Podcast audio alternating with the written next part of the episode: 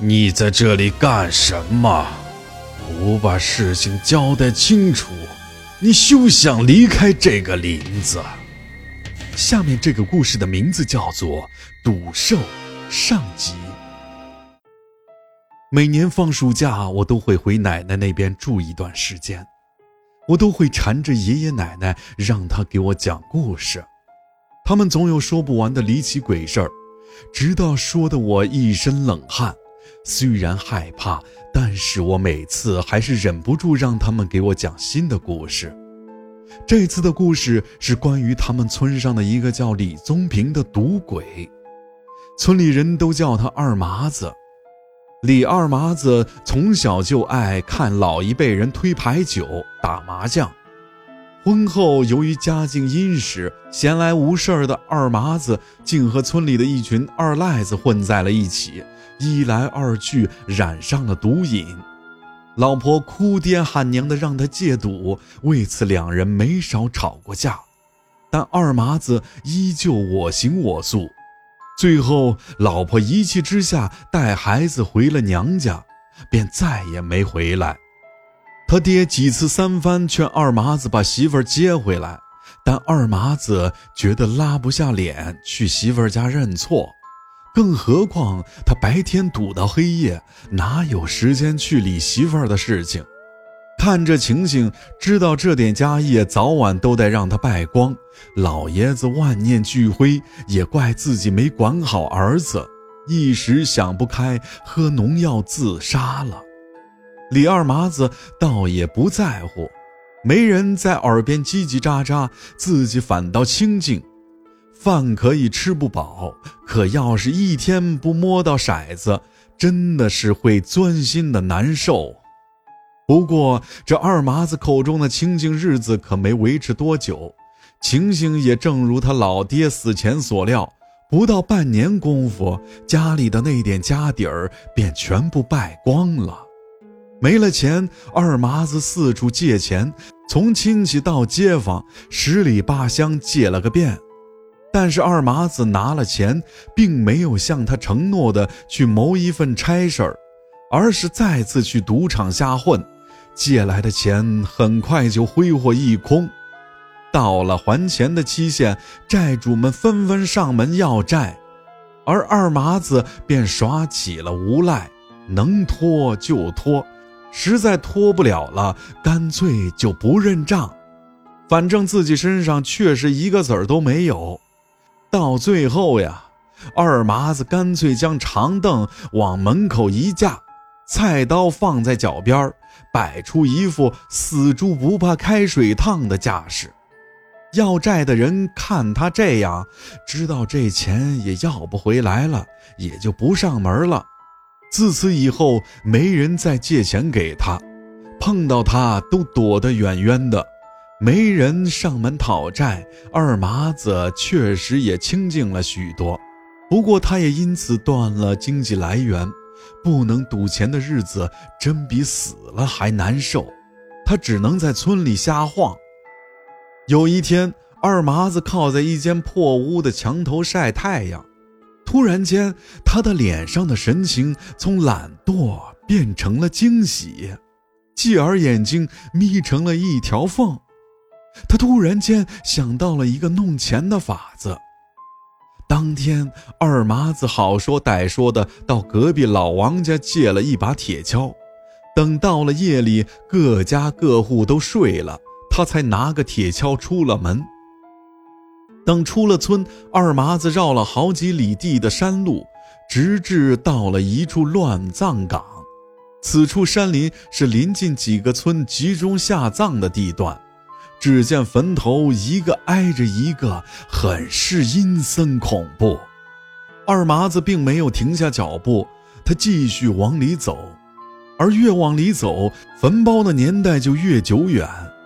这一点从坟上的杂草就能看得出来。这些老坟因为无人打理，早就长满了草，有些甚至都已经看不出。最后，二麻子在一处坟堆前停了下来，他四处张望了一下，显得有点做贼心虚的样子。在确认安全的情况下，他往手上吐了一口口水，拿着铁锹就挖了起来。原来，按当地的风俗，只要亲人下葬，定会拿点玉器、金银器陪葬。虽然不会是太贵重的东西，换几个钱还是绰绰有余的。而二麻子不敢拿新坟下手，怕被人发现打一顿。所以专找这些没人打理的老坟，就这样挖了半宿，开了几个老坟，除了几枚长满铜锈的铜钱，便再无收获。这种老坟特有的腥臭味儿可不是一般人能忍受的。二麻子也是毒瘾缠身，不然的话，给他几个胆儿也不敢做这事儿啊。越挖越心灰意冷的二麻子一屁股坐在地上，嘴上也开始骂骂咧咧。本想能多少挖点古董出来，如今惹得一身腥臭，自己也累得半死，愣是没见着一件值钱的东西。正当二麻子准备要走的时候，他的后面突然传来了一个声音：“你在这里干什么？”那个声音非常的飘渺空洞，二麻子瞬间就认定背后肯定是个不干净的东西。他微微转头，用余光向后瞥了瞥，果然在身后的一座坟堆的前面，隐约的看见坐着一个人。那个人周身微微冒着白光，在夜色中显得格外醒目。二麻子的心从后背一直凉到了屁股蛋儿上，心想啊，这回是撞鬼了。他想假装没听见，然后偷偷溜走，于是欠了欠身子，站起来准备离开。不过那个声音并没有放过他的意思，不把事情交代清楚，你休想离开这个林子。还是乖乖的过来吧。二麻子僵直的站了好一会儿，虽然他还是想离开，可是脚已经沉重的无法再向前迈开一步了，最后只能硬着头皮转了身。没走几步，二麻子走到坟前，他终于看清坟前坐着的这个人的模样。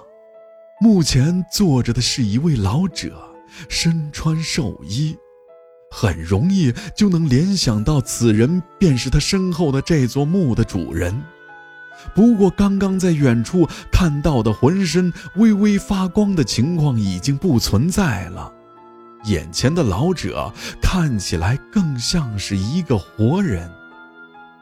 老人把手一摊，让二麻子在他对面坐下，面带微笑，并没有什么敌意。二麻子悬着的心稍稍放下，二麻子按老人的意思在对面坐了下来，但还是不敢正面看。他只用余光打量老人，一眼就看见老人右手的小指和无名指断了一截儿。二麻子正在纳闷，老人微微一笑，他看出了二麻子的困惑，说出了自己断指的原因。原来老人的手指因为欠了赌债还不上，被人砍了。这坐在对面的老人家也是个嗜赌如命的人，出于一种对同类的亲切感，让他放下了戒心。而老人继续滔滔不绝地讲着他赌博的故事，只听得二麻子啧啧称奇。当谈及自己的身世时，老人则明显失落了很多。原来生前也算是个大户人家，竟也落得个家财散尽、妻离子散的下场。这些话说给别人听，最多也是个唏嘘感叹。可二麻子听到这儿，更有一种感同身受的凄凉之感。不过，这种失落的气氛并没有维持多久。老人开始用一种贪婪的眼神看着二麻子。老人突然说出了二麻子这些天来魂牵梦绕的一句话：“非要和二麻子赌上一把。二麻子先是一愣，这不过囊中羞涩的现实让他低下了头。他提出自己早就没钱再赌了。老人似乎早有预料，他知道二麻子没钱，他要的是另外的东西。而当他说出了自己所要的东西，吓得二麻子差点尿了裤子。妈，二麻子一听是要他的命，赶紧跪地求饶。之前对老人产生的一丝好感荡然无存，这老人终究不会放过自己。二麻子把头磕得咚咚响，老人也不言语。可突然间，二麻子感觉身前多了一些什么。抬头一看，竟是几张百元大钞。原来这五百大钞是老人给二麻子的见面礼。他叫二麻子赶紧起身，自己并不是真要杀他。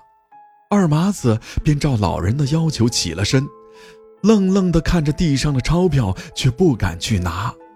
虽说他嗜赌如命，可并不是说他不爱命。命没了就啥都没有的道理，连傻子都知道。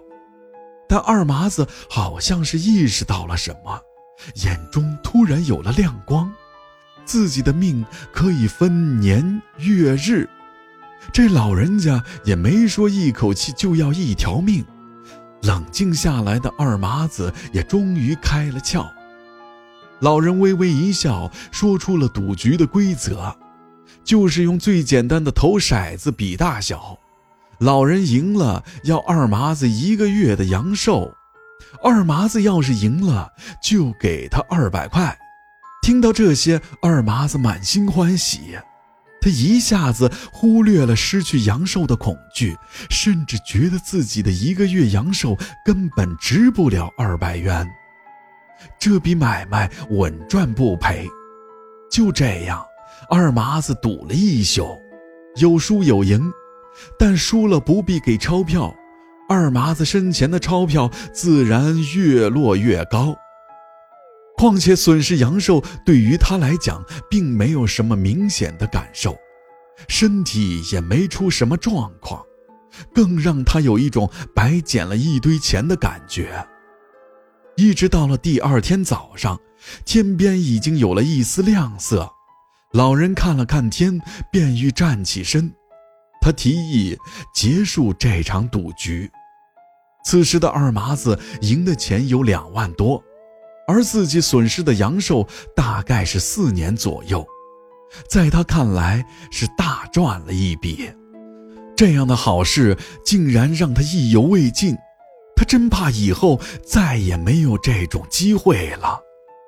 老人看破了二麻子的心思，笑盈盈地认定二麻子肯定还会再去找他，目光中充满了坚定而贪婪的神色，并告诉二麻子，下次啊，他还会在这边等他。